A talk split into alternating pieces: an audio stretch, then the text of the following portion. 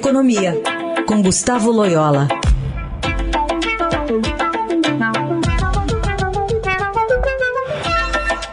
Oi, Loyola, bom dia. Bom dia.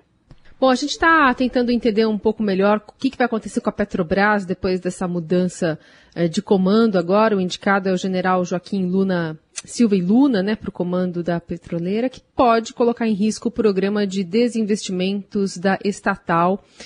Queria ouvir você sobre essa interferência. Se coloque mesmo o risco, como é que você faz a análise dessa mudança de comando e de, um, de, uma, de uma atuação mais populista do presidente da República em relação à economia?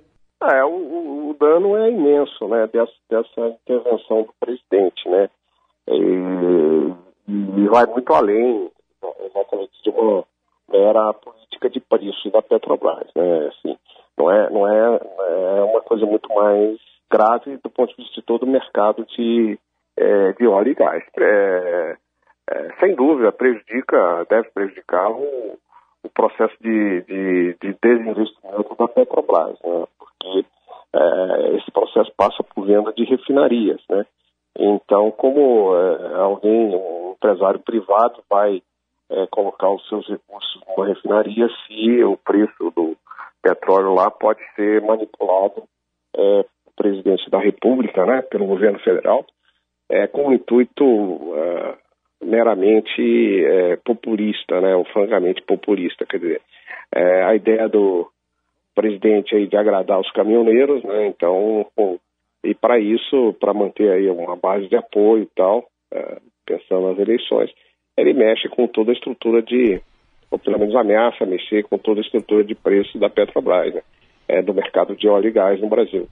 Basicamente, a Petrobras que é uma, é uma quase monopolista, vamos dizer, nesse mercado. Então, é, é, realmente o dano é muito grande, pode é, atrapalhar muito todo esse programa de desinvestimento da Petrobras, que é importante é, não apenas para reduzir é, o endividamento da companhia, que né, continua muito alto, né, embora tenha se reduzido nos últimos anos, mas continua muito alto, e também para que a empresa possa direcionar recursos para a exploração, né, que é de, de petróleo em, em, água profunda, que é onde a companhia tem vantagens é, comparativas muito grandes.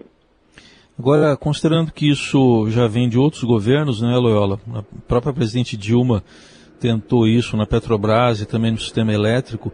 Dá para se pensar numa solução diante de tantos interesses da empresa e também do próprio consumidor?